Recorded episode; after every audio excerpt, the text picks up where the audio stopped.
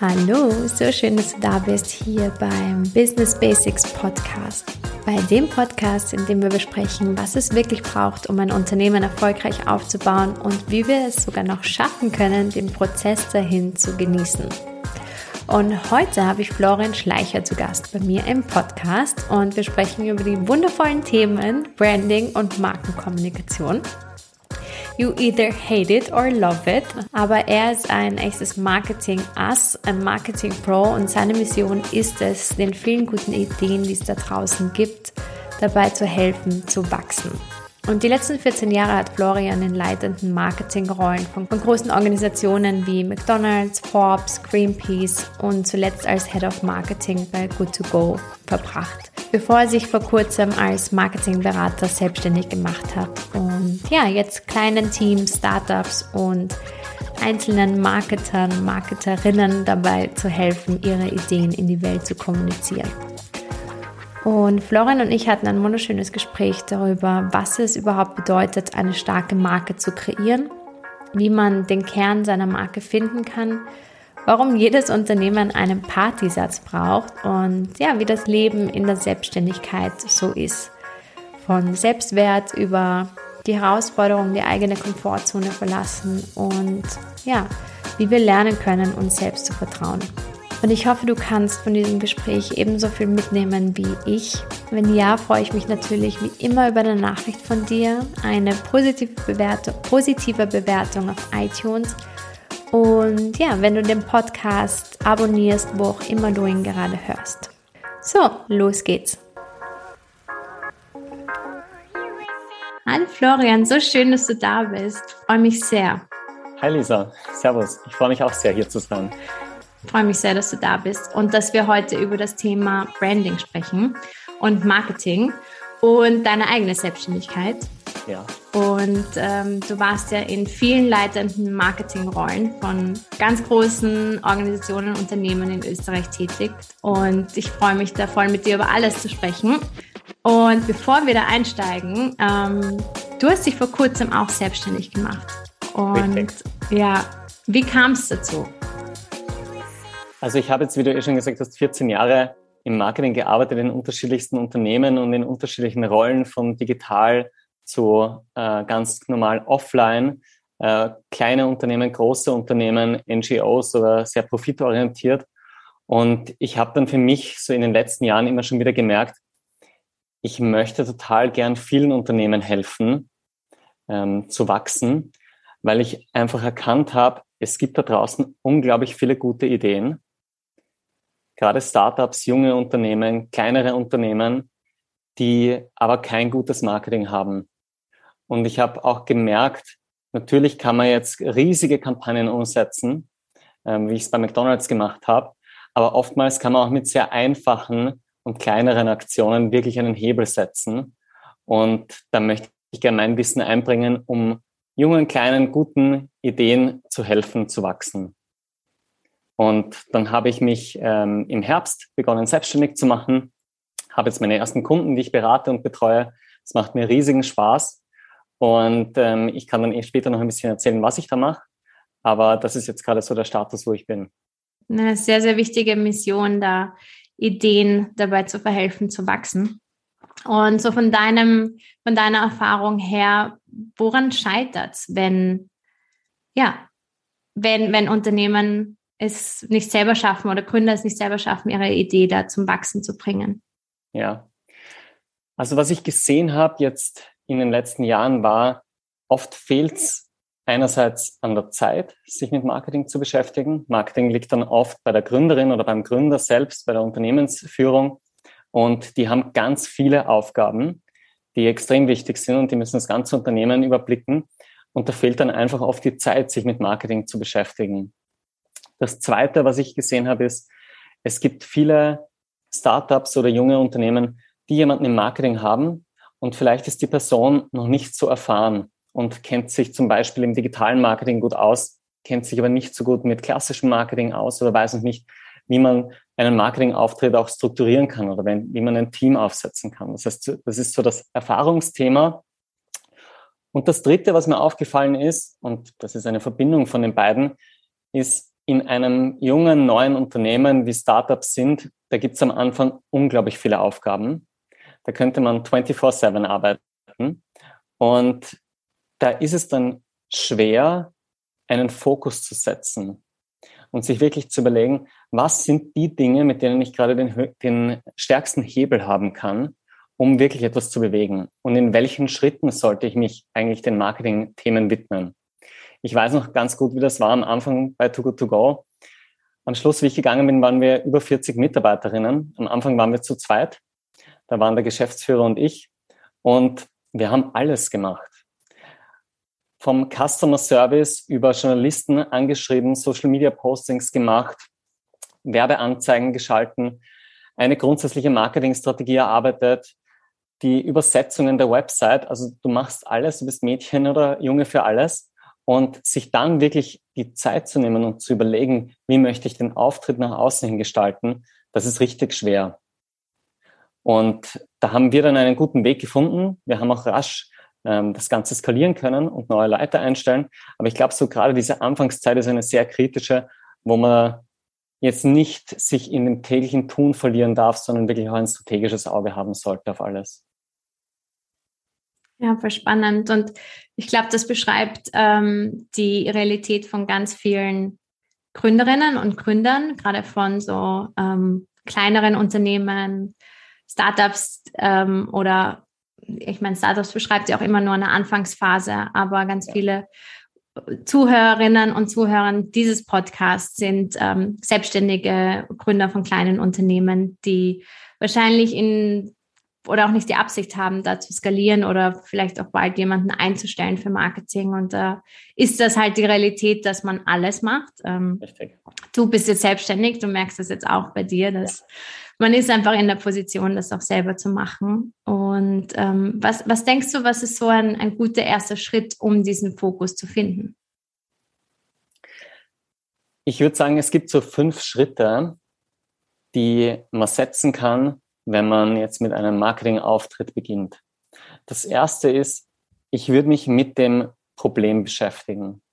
Was für ein Problem gibt es da draußen in dem Markt? Was für ein Problem hat meine Zielgruppe? Und zwar wirklich in die Tiefe gehen und jetzt nicht beim erstbesten Punkt stehen zu bleiben, sondern tief psychologisch auch hineinzugehen, was gibt's da draußen in dem Markt gerade, die Zielgruppe zu verstehen. Das Zweite, was ich dann machen würde, ist sich mit der Lösung beschäftigen.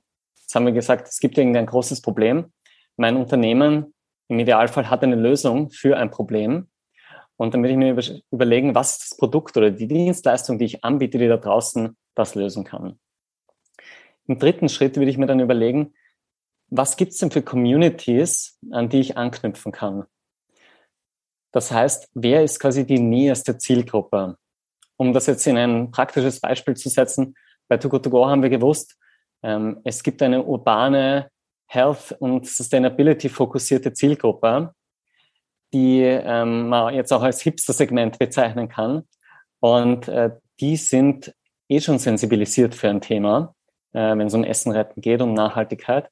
Und mit denen zu beginnen und da mal ein Community-Feeling aufzubauen. Wenn ich das dann geschafft habe, ist für mich der vierte Schritt Reichweite aufbauen. Das heißt, sich zu überlegen, welche Medien kann man auswählen. Und da äh, ist meine Empfehlung auch an junge Unternehmen und Startups, nicht immer nur an Online zu denken. Ich weiß, Online ist ein super Kanal und geht am einfachsten. Aber zum Beispiel kann auch PR einen wahnsinnig großen Hebel haben, weil wenn man eine gute Geschichte hat, kann man die auch oft an Journalisten so vermitteln, dass sie gerne drüber schreiben. Oder es kann auch Outdoor Branding helfen. Da gibt es auch kleine oder große Umsetzungsmöglichkeiten. Das ist der vierte Schritt. Und der fünfte geht dann irgendwie so ins Laufende auch hinein. Und das ist das Thema Geschichten erzählen. Ich muss mir überlegen, wenn ich meinen Markenkern habe, was für Geschichten kann ich da rundherum erzählen? Und ich veranschauliche das immer gerne mit dem Partyprinzip, so nenne ich es jetzt mal. Und das ist, eine Geschichte ist aus meiner Sicht dann gut, wenn ich sie um Mitternacht auf einer Homeparty nach dem dritten Drink noch erzählen kann und die andere Person weiß auch, was ich meine und kann das auch weitererzählen dann. Ich habe in meiner Vergangenheit oft Briefings bekommen oder auch von meinen Mitarbeiterinnen Projektvorschläge und Konzepte bekommen. Und die Schwierigkeit ist wirklich, sich zu überlegen, jetzt auch in dieser Geschichte, was ist das Problem, was ist die Lösung, wie baue ich da ein Community-Feeling damit auf und dann die Geschichte dazu erzählen. Und wenn es mir gelingt, das in einem Partysatz zu verpacken, dann gelingt es mir auch gut, die Geschichte draußen in den Zielgruppen zu erzählen. Ah, voll cool, voll guter Test. Was ist ein Partysatz? ein Beispiel. Bei Too Good To Go geht es um Essen retten. Und äh, der Partysatz oder die Partysätze wären jetzt, jeden Tag landen unglaublich viele wertvolle Lebensmittel im Müll. Die sind einwandfrei und werden trotzdem weggeworfen, weil am Ende des Tages in einem Restaurant, Kaffeehaus oder in einer Bäckerei einfach Essen übrig bleibt. Und mit Too Good To Go kann man dieses Essen retten. Ganz einfach über eine App. Man bestellt es und holt es dann direkt ab. Und so tut man was Gutes für die Umwelt, spart sich ein bisschen ein Geld und entdeckt vielleicht auch noch was Neues dabei. Das wäre jetzt ein Beispiel für eine Geschichte, die ich zu jeder Uhrzeit erzählen kann ähm, und die auch Emotionen in der anderen Person auslöst. Und es gibt da mehrere Systeme, wie man dorthin kommt. Und das Ganze braucht einen Strategieprozess, dass man sich wirklich das überlegt. Da fließt viel Arbeit hinein. Das ist eigentlich ein Elevator Pitch, nennt man es dann auch manchmal, wo man sich wirklich überlegt, okay, was ist so der Kern von meinem Unternehmen? Was ist das Problem, die Lösung, die ich anbieten kann? Und was für ein Gefühl kann ich damit auslösen? Ja, voll cool. Du sprichst also ganz, ganz viele wichtige Sachen an, über die ich gerne sprechen würde. Ähm, einerseits natürlich, was, was man für Komponenten braucht, um so eine Story erzählen zu können. Und du hast es jetzt schon ein paar Mal erwähnt mit dem Markenkern. Ja. Ähm, etwas, was ich immer wieder als Brand Essence bezeichne. Diese, die Essenz ist, ist für mich etwas ganz, ganz, ganz Relevantes in der mhm. Arbeit mhm. mit Unternehmen. Und in größeren Unternehmen musst du sie oft wiederfinden, um gute Kommunikationsarbeit zu leisten. Ähm, bei kleineren Unternehmen, Startups, ist es meistens präsent und trotzdem ist es so schwer, sie irgendwie hervorzuheben oder zu benennen oder ja. in dem Fall Markenkern, so wie du es nennst. Was, ja, was ist da dein, deine Herangehensweise? Also ich teile das voll, was du gesagt hast, dass das verloren geht oder schwierig herauszufiltern ist. Weil was ich gesehen habe in den letzten Jahren war, viele Unternehmen sind oft in einer Innensicht verhaftet. Das heißt, ich als Unternehmen weiß ja, was ich mache. Insofern kann ich ruhig meinen Zielgruppen alles mögliche genauso erzählen, wie ich es machen würde und es wird jeder verstehen. Es funktioniert aber so nicht, weil die Leute da draußen haben alle einen extrem stressigen Alltag, so wie du und ich auch. Und wie viel Zeit habe ich jetzt wirklich, mich mit einem Unternehmen zu beschäftigen oder mit mehreren? Das heißt, es muss mir gelingen, das in der Kürze auch zu verpacken. Und was ich jetzt auch gesehen habe bei McDonald's oder Greenpeace oder eben zuletzt Too Good To Go, die haben alle einen Markenkern und die kommen alle von einem gewissen Punkt her. Und bei Too Good To Go liegt das jetzt kurz zurück. Bei McDonald's oder Greenpeace liegt das schon länger zurück.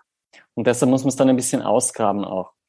Und ich vergleiche Marketing gerne mit Beziehungen, jetzt zwischenmenschlichen oder auch romantischen Beziehungen. Und da geht das auch manchmal verloren, dass man eigentlich weiß, was man in einer anderen Person hat oder warum man zusammen ist mit ihr. Und ich lese jetzt gerade ein Buch von der Esther Perel über Paarbeziehungen und da schreibt sie, die erste Frage, die sie Paaren stellt, wenn sie so irgendwie den Weg verloren hat, ist, wie haben sie sich denn eigentlich kennengelernt? Und ich fand das total schön, weil es führt das genau dorthin zurück, die Beziehung, zu dem Punkt, warum es angefangen hat. Und dann kommt mal diese Geschichte, wie man sich kennengelernt hat. Und das ist immer was Aufregendes für jeden. Und dann finde ich eigentlich raus, was hat mich an der Person so fasziniert, was hat mich an meiner Partnerin oder an meinem Partner so interessiert, dass ich mir gedacht habe, okay, da stecke ich mehr Energie hinein. Und vielleicht verliert man irgendwann die, die Neugierde und das geht verloren. Aber man kann sich immer daran zurückerinnern. Und genauso kann man es jetzt bei einem Kommunikationsauftritt machen. Und mein erster Schritt wäre da, ähm, sich zu überlegen, in einer Analysephase mal, wo befinde ich mich denn gerade eben? Wo stehe ich als Unternehmen? Wie ist mein Selbstbild jetzt gerade? Äh, wie war es vielleicht am Anfang? Was kommt denn in der Kommunikation eigentlich gut an? Welches Feedback bekomme ich als Marke so? Was machen andere Unternehmen in dem Bereich? Und wenn ich diese Analyse auch abgeschlossen habe, dann würde ich mich mit den Zielgruppen beschäftigen. Ich bin ein großer Fan davon, dass man sich genug Zeit mit der Zielgruppe und den Personas beschäftigt, weil es wichtig ist zu verstehen, wo sind die gerade. Da gibt es unterschiedliche Trends, mit denen man sich beschäftigen kann. Einer ist ganz sicher eine Aufmerksamkeitsspanne, die immer niedriger wird. Ich habe mal irgendwann gelesen, dass die Aufmerksamkeitsspanne jetzt schon bei drei Sekunden liegt. Das heißt, das ist ungefähr da, wo ein Goldfisch auch die Aufmerksamkeitsspanne hat. Das heißt, drei Sekunden habe ich eigentlich Zeit, jemanden zu überzeugen, dass er sich meinen Inhalten mehr widmen muss.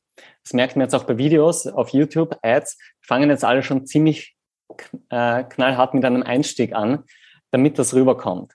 Und dann gibt's andere Sachen auch noch und jede Zielgruppe tickt ein bisschen anders und man muss sich damit beschäftigen, was für Herausforderungen und Probleme haben die und wie kann ich das lösen. Wie ich auch am Anfang gesagt habe in diesem Schritt eins, das Problem mal definieren und verstehen. Und da als Marke wieder hineinzuschauen und zu sagen, was für Bedürfnisse gibt's da draußen, wie kann ich auf die eingehen und dann einen Insight, wie wir im Marketing sagen, herausarbeiten. Und auf diesem Insight, das ist quasi ein tiefes Verständnis des Problems und die Möglichkeit darauf einzugehen und aufzubauen und zu sagen, okay, jetzt weiß ich, wo ich stehe, ich weiß, wie ich wahrgenommen werde und was für Probleme es gibt und im dritten Schritt dann zu definieren, was ist jetzt der wünschenswerte Zustand? Wo möchte ich eigentlich hinkommen? Wie will ich als Marke wahrgenommen werden? Und da auch sehr visionär das Ganze zu denken, nicht zu sagen, möchte ich in einem Monat oder in einem Jahr wahrgenommen werden, sondern wo möchte ich in drei, vier, fünf Jahren vielleicht stehen? Weil Marketing und Branding, das ist was, das funktioniert nur langfristig. Und dann gibt es unterschiedliche Methoden, um sich dem zu widmen. Man kann zum Beispiel sagen, man definiert mal ein Visionsbild. Oder man überlegt sich, was ist quasi eine Superpower, die ich als Unternehmen habe, mit denen ich äh, an meine Konsumentinnen rangehen kann. Und da gibt es ein schönes äh, Beispiel, um sich das vorzustellen, was so eine Superpower ist. Ähm, viele von uns haben Super Mario gespielt, am Game Boy früher. Und da läuft man mit diesem kleinen Maxel herum. Und ähm, das ist quasi die Zielgruppe, dieser kleine Mario. Und dann gibt's diese Blumen, äh, wenn du dich noch erinnerst. Und wenn man diese Blume isst, dann wird man kurz ganz groß und kann über alles drüber laufen und ist quasi Superheld. Und die Blume ist nicht das, was man als Marke kommunizieren soll, aber das ist die Marke quasi. Und das, was ich kommunizieren sollte in meinem Markenkern ist, das, wie toll es ist, dann die Blume gegessen zu haben. Und das könnte dann eine Antwort auf den Markenkern sein und das, äh, was man dann nach außen kommuniziert. Ah, voll cool, voll gut veranschaulicht. Das heißt, die, die Wirkung, die deine Marke oder dein Produkt oder dein Unternehmen auf den Nutzer oder, oder den, den Käufer hat oder die Richtig. Käuferin hat. Okay. Simon Sinek zum Beispiel, der sagt das mit seinem Why und sich darauf zu fokussieren und zu sagen, warum gibt's mich eigentlich? Was für eine Daseinsberechtigung habe ich als Marke, wie auch als ich als selbstständige Person? Warum gibt's mich da draußen? Warum gibt's einen Bedarf an mir und meinem Know-how? Was unterscheidet, also jede Marke ist irgendwie auch ein Unter Unternehmen, wobei das stimmt eigentlich nicht in Ära der oder in Zeiten des Personal Brandings. Aber was macht, was macht ein Unternehmen zur Marke? Viel Arbeit. ja, das wollen wir nicht hören. Aber es ist leider die Wahrheit. Also eine Marke lässt sich jetzt nicht über Nacht aufbauen. Wenn ich jetzt als, wie ich mich selbstständig gemacht habe, der Grund, warum ich mir leicht getan habe, Projekte zu akquirieren, war, weil ich schon eine Marke hatte. Ich habe 14 Jahre lang gearbeitet und habe davor studiert, ich habe da viele Kontakte geschlossen ähm, und habe mir meine eigene Marke aufgebaut. Wenn ich jetzt neu in ein anderes Land, angenommen, ich ziehe jetzt nach Russland, ähm, dort wird niemand Florian Schleicher kennen. Da habe ich noch keine Marke aufgebaut und vielleicht kann ich irgendwie über meine Connections aus Österreich oder aus Deutschland noch etwas machen. Aber das ist einfach Zeit, die man da auch hinein investiert und natürlich auch Geld oder eine gewisse Form von Investment. Und das ist auch etwas, was mir aufgefallen ist. In vielen jungen Unternehmen gibt es ein Lack of Investment, wo ich vollkommen verstehe, woher das kommt. Es ist ein Risiko, das man eingeht.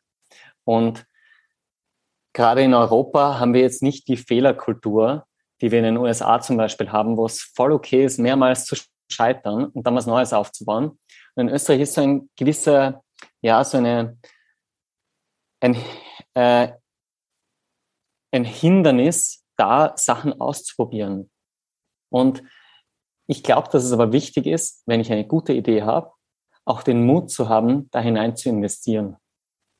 Das heißt, das muss jetzt nicht sein, ich investiere 10.000 Euro in eine Facebook-Kampagne, sondern es kann sein, ich weiß zum Beispiel von mir selbst, ich bin sehr gut darin, mich in Zielgruppen hineinzuversetzen. Ich kann Strategieprozesse gestalten. Ich kann Marketingkonzepte schreiben. Ich kann Leute beraten.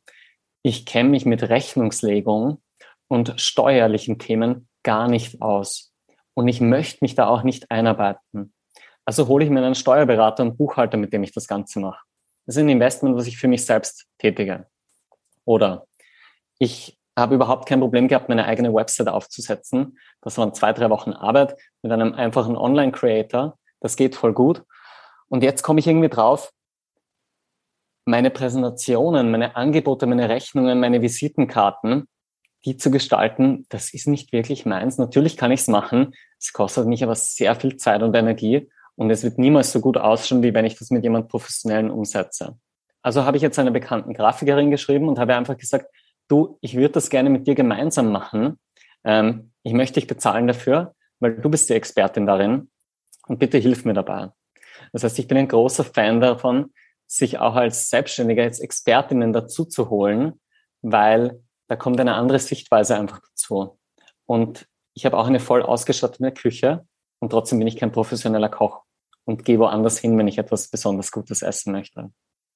Ja, absolut. Da bin ich total bei dir. So auch bei seinen, bei seinen Stärken zu bleiben, um gerade, gerade als, ähm, wie sagt man so schön, als Solopreneur, wenn ja. man, wenn man alleine selbstständig ist und alleine arbeitet, ist man so, ja, so verleitet, alles zu machen und auch so, ähm, ja, verleitet, fast auszubrennen, weil man denkt, man müsste alles selber machen und man teilweise auch nicht ähm, und auch nicht vor Augen hat, wie viele Ressourcen man eigentlich freischaufeln könnte.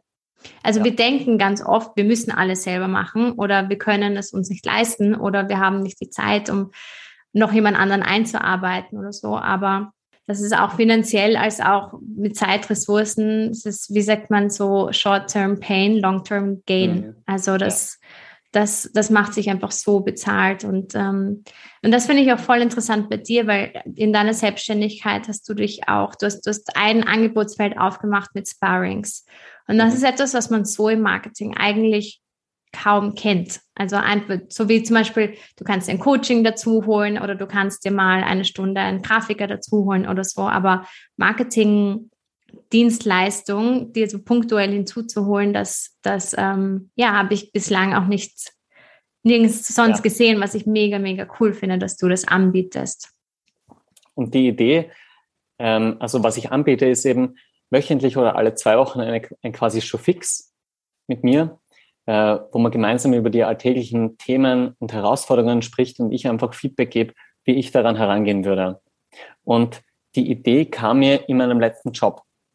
Ich habe sieben Mitarbeiterinnen gehabt in meinem Team, mit denen ich das auch alle zwei Wochen hatte, ein Show fix, wo ich ihnen geholfen habe, ihren Alltag zu strukturieren, Strategien zu besprechen, neue Konzepte zu entwickeln, Brainstormings zu machen oder einfach sie zu inspirieren, ihren Job besser zu machen. Und ich habe da immer extrem gutes Feedback bekommen. Eine Mitarbeiterin hat mir mal gesagt, dass die Termine mit mir wie Marie Kondo für ihren Kopf sind, das heißt, vorher war alles ein bisschen wirr und dann ja. hat sie das Gefühl gehabt, es ist alles aufgeräumt und sie bekommt das gut hin. Und andere haben mir dann auch wieder gesagt, wie inspiriert sie immer aus diesen Terminen rausgegangen sind.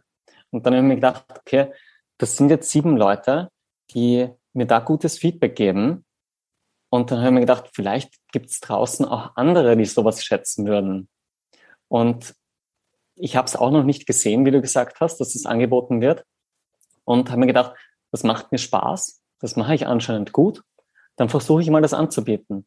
Und das ist auf extrem viel Rücklauf gestoßen. Und jetzt biete ich das an, eben alle zwei Wochen. Es funktioniert super. Ähm, ich genieße die Arbeit total. Es sind einerseits junge Marketingmenschen, andererseits auch Geschäftsführer. und ich helfe denen in ihren Projekten einfach weiterzukommen und Sachen ins Laufen zu bringen. Und das beschreibt, finde ich, auch gut so das Thema, wie komme ich eigentlich dazu, was mein Angebot ist. Oder? Weil das ist ja so etwas, womit wir als Selbstständige uns am Anfang mal beschäftigen müssen. Wir Absolut, haben eine grundsätzliche ja. Idee. Und dann geht es darum, was ist eigentlich mein Angebot? Was, was sind die Leistungen, die ich anbiete? Und der klassische Ansatz ist, ich schaue mal an, was braucht der Markt ähm, und gleiche das mit meinen Fähigkeiten ab und dann biete ich das an, so Nachfrage, Angebot. Und der zweite Ansatz, und davon bin ich jetzt ein Fan, ist, mir mal zuerst zu überlegen, was mache ich wirklich gern? Und wo sagen andere, dass ich das gut mache und dass ich ihnen helfen konnte mit etwas? Und anscheinend mache ich das gut, ich mache es gerne und dann biete ich genau das an und schau mal, was passiert und erzähle Leuten davon.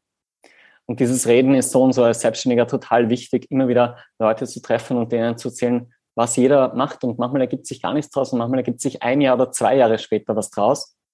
Aber dieses sich zu überlegen, was mache ich gut und gerne und damit dann zu arbeiten, finde ich, ist ein viel schönerer Ansatz, als einfach jetzt einen klassischen AB-Abgleich zu machen. Ja, voll, absolut. Einfach auch so dieses Learning, nur weil man etwas gut kann, heißt es das nicht, dass man es machen muss oder dass man Perfekt. es monetarisieren muss. Und ja. das ist wahrscheinlich der einfachste Schritt, um vielleicht auch mal aus der Komfortzone rauszugehen, etwas zu machen, was man gut kann. Aber ja, eben, man muss es, man muss nicht dabei bleiben, nur weil es der Markt braucht oder du es gerade gut kannst. Ja. ja. Und selbst eben, und das finde ich total spannend und inspirierend auch von dir, dass du etwas angeboten hast, was es sonst eigentlich nirgends so wirklich gibt. Ja. Weil du das einfach gerne machst. Und ja, voll cool. Finde ich super. Ähm, und ja, da interessiert mich natürlich brennend, wie ging es dir in deinem Eigenmarketing-Prozess? Also es ist ja, bin gespannt, aber es ist ja sicher etwas ganz anderes, wenn du Marketing für bestehende Unternehmen oder Startups machst oder für dein, für dein eigenes. Business oder deine eigene Selbstständigkeit? Viel schwieriger. Ja, ja, absolut. Weil es geht um mich als Person und ich bin jemand, ich bin am kritischsten mit mir selbst und am strengsten. Das heißt, dass ich einmal etwas finde, was ich gut finde für mich selbst, ist sehr schwer. Und dann das auch zu formulieren. Und das war nicht einfach, und was mir dabei geholfen hat, war viel Zeit zu haben. Ich hatte über zwei Monate ähm, nach meinem letzten Job bis zu dem Punkt, wo ich mit dem äh, Vorbereiten auf die Selbstständigkeit begonnen habe und da einfach mal Gedanken schweifen zu lassen und dann hin und wieder etwas aufzuschreiben und das wieder wegzulegen. Ich glaube, dass in Pausen wirklich auch viel Kreativität kommt. Ich kann mich noch erinnern, als Kind war mir oft langweilig Damals gab es noch kein Handy, kein Tablet, nicht so viel im Fernsehen, was man sich anschauen hat können.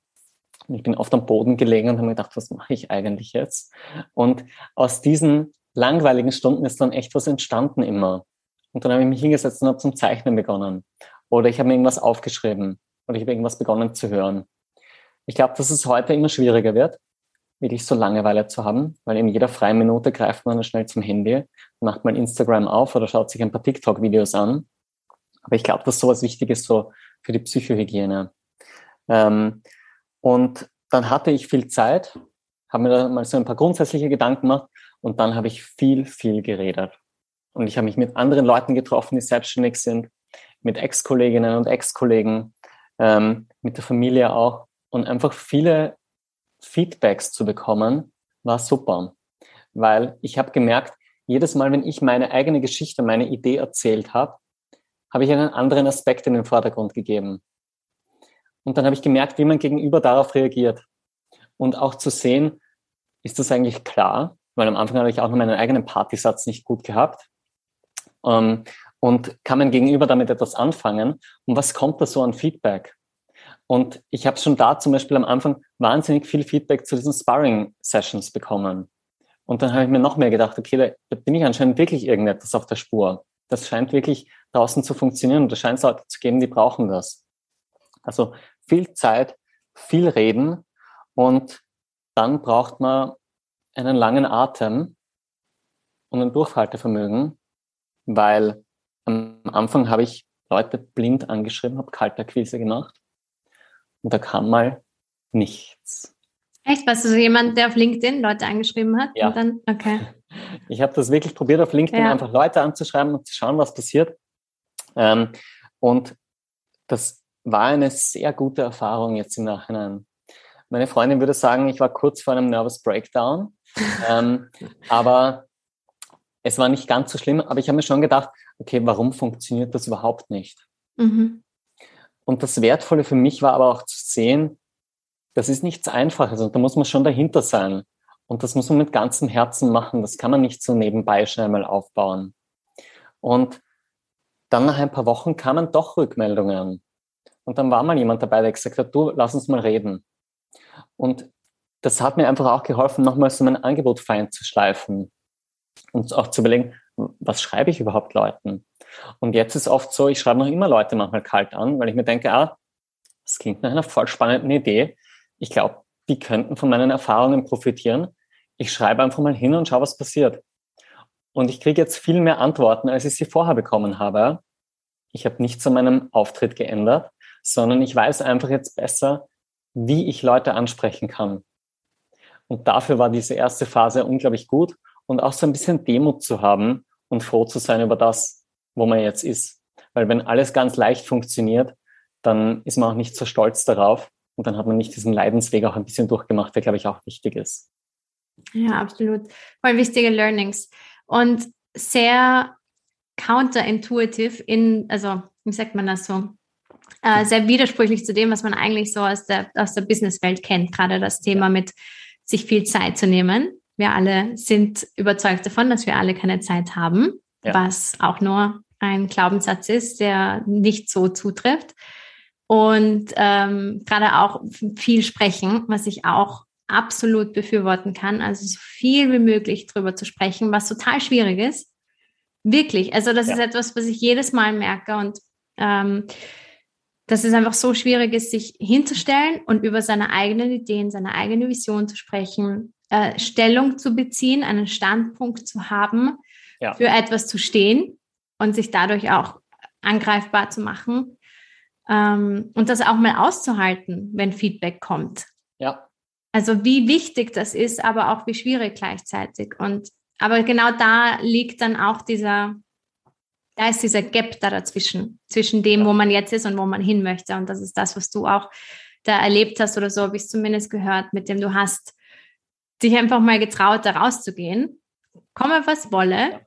Einfach mal hinaus, Kaltakquise. Ähm, und es ist nicht das zurückgekommen, was du dir erhofft hast, wahrscheinlich am Anfang, aber genau das war das, was du gebraucht hast. Richtig, ja. Also mega, mega gutes Learning. Und gerade so, wenn man einen perfektionistischen Zugang hat, ist das nochmal schwerer.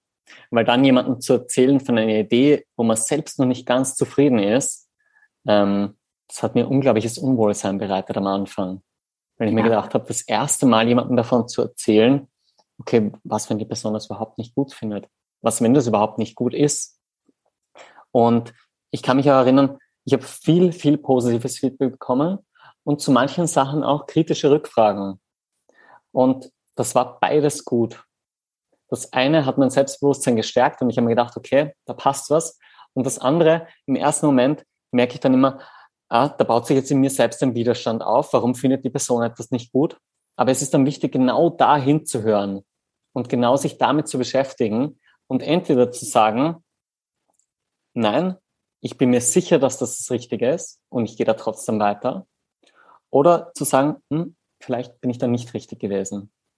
Und am Anfang, wie ich mich selbstständig gemacht habe, sind auch viele Leute zu mir gekommen, jetzt, die eher ein konservatives Mindset haben und die gesagt haben, du, na, ich finde das wahnsinnig mutig, dass du da jetzt einfach aus einem Job hinausgehst und bei Null anfängst. Hättest du das nicht lieber nebenbei aufbauen sollen und mit ein paar Kunden schon mal hineinstarten.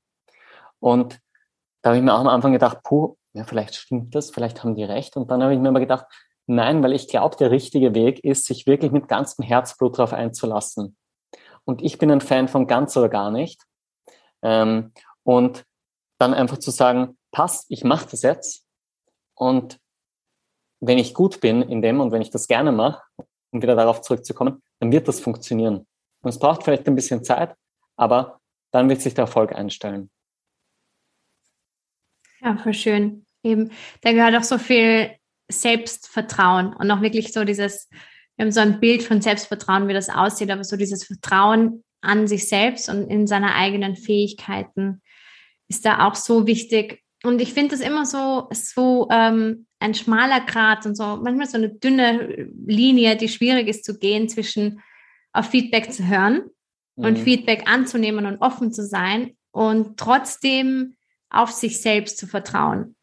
Ja. Weil ganz oft ist es eine, eine sicher, es ist, äh, kann konstruktives Feedback sein, aber ganz oft kann es auch etwas sein, was Leute einfach noch nicht verstehen. Richtig. Und da sich nicht von seinem eigenen Weg abbringen zu lassen. Und das ist so dieser schmale Grat zwischen eben ja. offen bleiben. Ähm, aber es wirkt so, als hättest du, ja, einfach, als würdest du sehr auf dich vertrauen. Und ähm, das ist mega schön. Ja. Und was mir jetzt auch eingefallen ist, weil du das gesagt hast, ähm, ich glaube, gerade als ein Personenunternehmen oder als Solopreneur ist es wichtig, sich als Person zu trennen von dem, was ich beruflich mache. Gerade selbstständig ist man, glaube ich, verleitet, sehr viel zu arbeiten, weil man macht es ja für sich selbst. Und ähm, das miteinander auch so zu verbinden. Und ich hatte dann auch so vor Weihnachten zu einem Zeitpunkt, ich habe gerade eine Absage auf ein Projekt bekommen, das ich angeboten habe. Ich habe nicht ganz verstanden, warum ich die Absage bekommen habe. Die Gründe, die mir der Kunde genannt hat, habe ich mir gedacht, ich glaube nicht, dass das die richtigen Gründe sind äh, für euch. Ähm, aber ich akzeptiere das. Vielleicht kommt sie in ein paar Monaten drauf, dass es nicht das Richtige war. Und ich bin in eine kleine Krise auch gekommen und habe mir gedacht, warum ist das jetzt abgesagt worden? Warum haben die mir abgesagt? Und ich habe dann auch mit mehreren Leuten darüber gesprochen und was ich dann auch gehört habe, ist, die haben nicht dir abgesagt. Und das ist ganz wichtig, das zu trennen, sondern die haben nicht erkannt, wie ihnen dein Know-how und deine Erfahrungen helfen können. Und da hat sie mir Klick gemacht. Und dann habe ich mir gedacht, stimmt. Es ging nicht um mich als Person. Die haben nicht gesagt, nein, Florian Schleicher wollen wir nicht, sondern ich habe ihnen anscheinend nicht gut genug vermittelt, wie mein Know-how und meine Erfahrungen in was bringen kann. Und jetzt gehe ich dran ran und versuche mir immer zu sagen, wenn ein Angebot angenommen wird, freue ich mich und sage, da hat jemand erkannt, wie mein Know-how und meine Erfahrungen ihnen helfen kann. Und wenn es nicht angenommen wird, denke ich mir, okay, habe ich vielleicht nicht gut genug erklärt, wie eben mein Know-how ihnen helfen kann und nicht wie ich als Person. Weil ansonsten wird man sehr, sehr selbstkritisch und dann lässt man sich von Erfolg oder Misserfolg sehr stark mitnehmen. Oh ja, voll gut, dass du das ansprichst. Ja, absolut. Dieses, ja, dieses Detachment von seinem eigenen Business. Also auch zu der Erkenntnis, man ist nicht sein eigenes Business. Ja. Das ist so, ja, das ist so absolut wichtig. Danke, dass du das ansprichst. Einfach diesen, diesen Selbstwert zu trennen vom, vom eigenen Unternehmen. Ja. Ah, voll gut. Ja. Du hast in unserem Vorgespräch, hast du das so toll formuliert. Ich finde jetzt keine gescheite Brücke zu dem Thema zurück. Aber wir haben darüber gesprochen, warum es für uns selbst als Selbstständige oder so als Einzelunternehmer auch so schwierig ist, ähm, seine eigenen Angebote zu finden und dafür, dafür auch zu stehen. Ähm, weil du gemeint hast, ja, ich glaube, du hast, ja, du hast es so irgendwie so formuliert, dass wir unsere eigenen Schwächen kennen. Mhm. Und wir aber nicht die Schwächen von anderen kennen. Vielleicht kannst du da nochmal kurz drauf eingehen und dann, ja, vielleicht. Ja. Es war voll, voll schön und ich habe das in, in weiteren Gesprächen, ich glaube, ich habe das zwei, dreimal erwähnt, sogar, dass du das, dass du mir das gesagt hast, weil es einfach so, und ich kenne das selber von mir, einfach diese, diese Selbstzweifel oder auch dieses Vergleichen dann mit anderen. Und, und das hat mir wirklich so ein bisschen die Augen geöffnet, so dass ich, ich ja meiner ganzen ähm, wie sagt man, Fehler oder Flaws oder Schwächen einfach auch kenne ja. und meine Schwächen überschätze und die von anderen quasi unterschätze und so ein, ein ja, so eine Inkongruenz entsteht.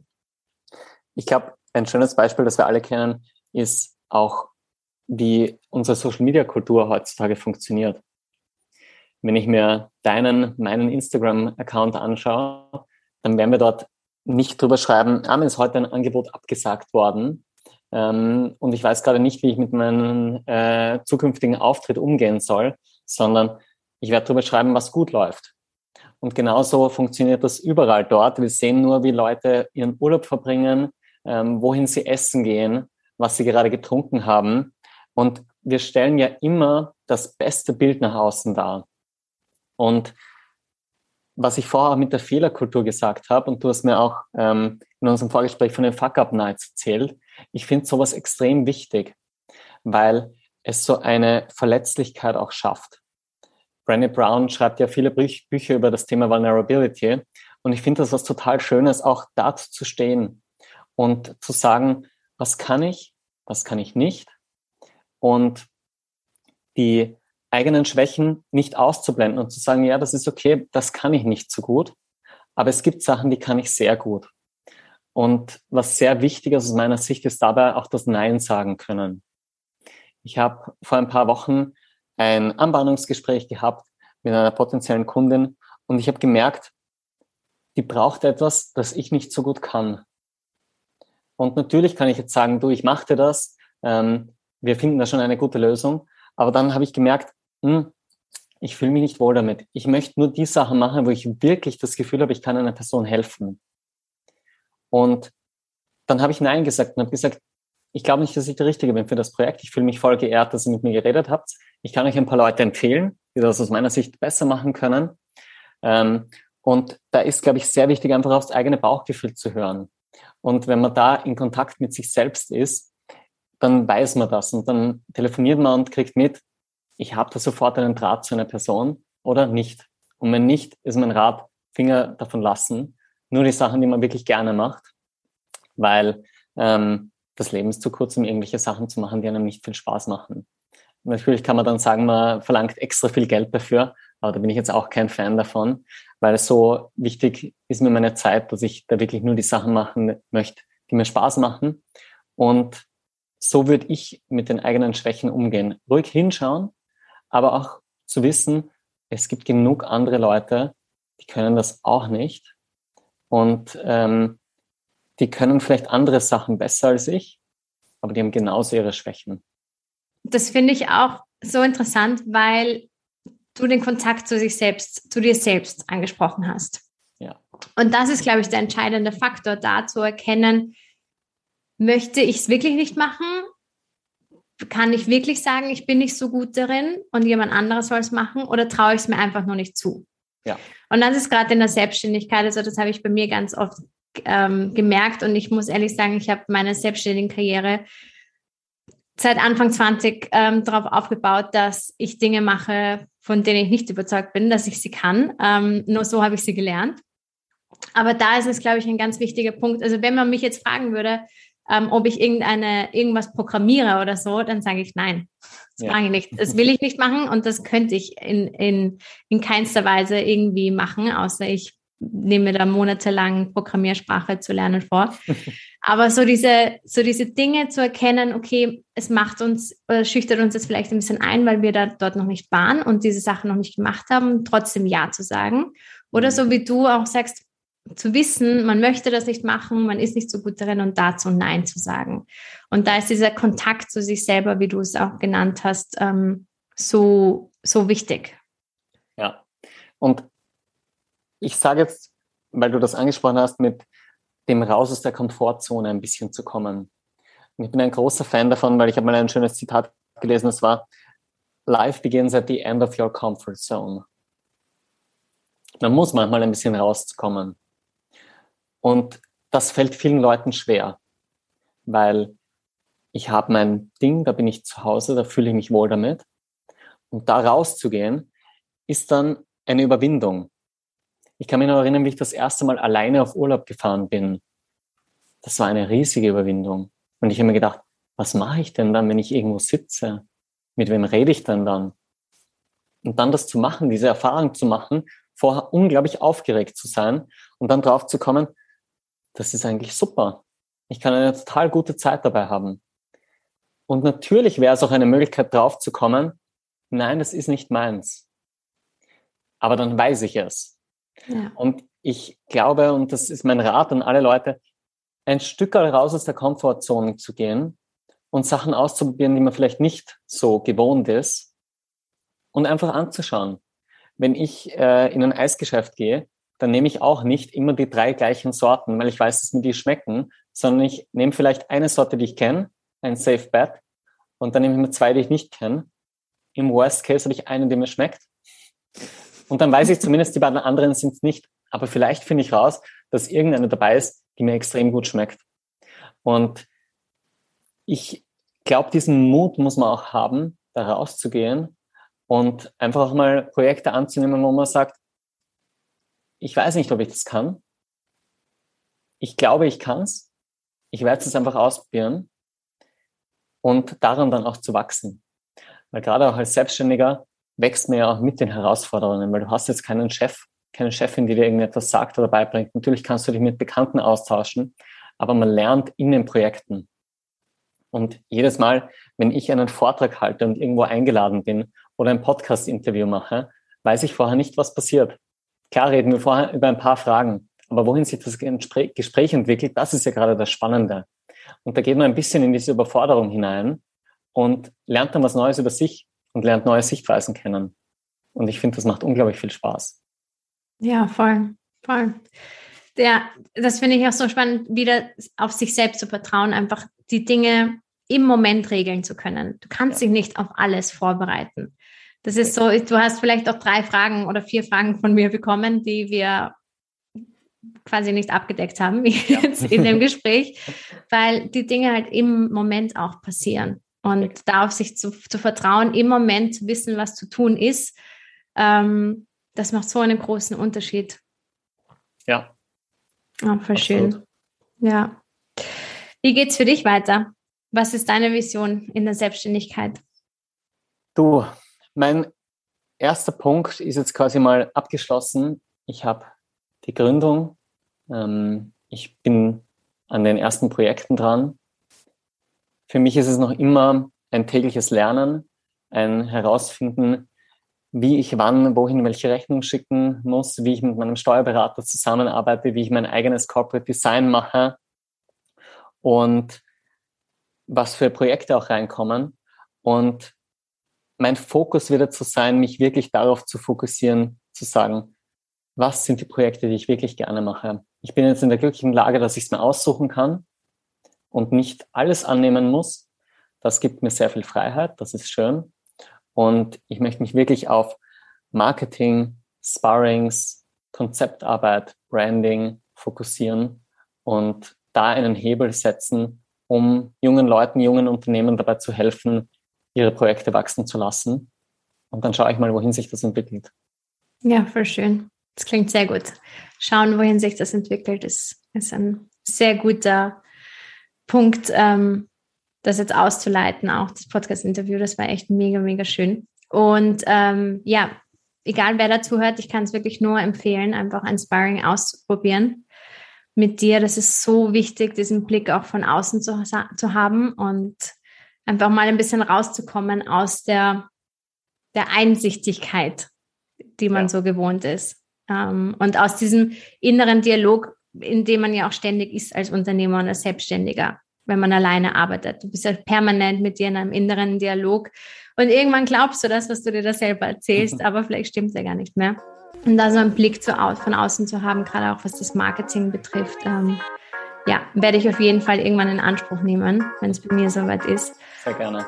Und ja, vielen, vielen Dank für all deine Insights, für deine Learnings und Sharings, die du hier geteilt hast. Sehr gerne. Es hat oh. richtig großen Spaß gemacht, Lisa. Cool, das freut mich. Ich hoffe, es war nicht das letzte Mal. Es wäre sehr cool, wenn du, wenn wir vielleicht in, in, ein paar Monaten, einem Jahr nochmal sprechen und ja, du uns dann erzählen kannst, wo die Selbstständigkeit dich hingeführt hat. Voll gerne. Hoffentlich irgendwo ein bisschen außerhalb der Komfortzone. da bin ich mir, da bin ich mir ganz sicher. Ja, cool. Danke dir.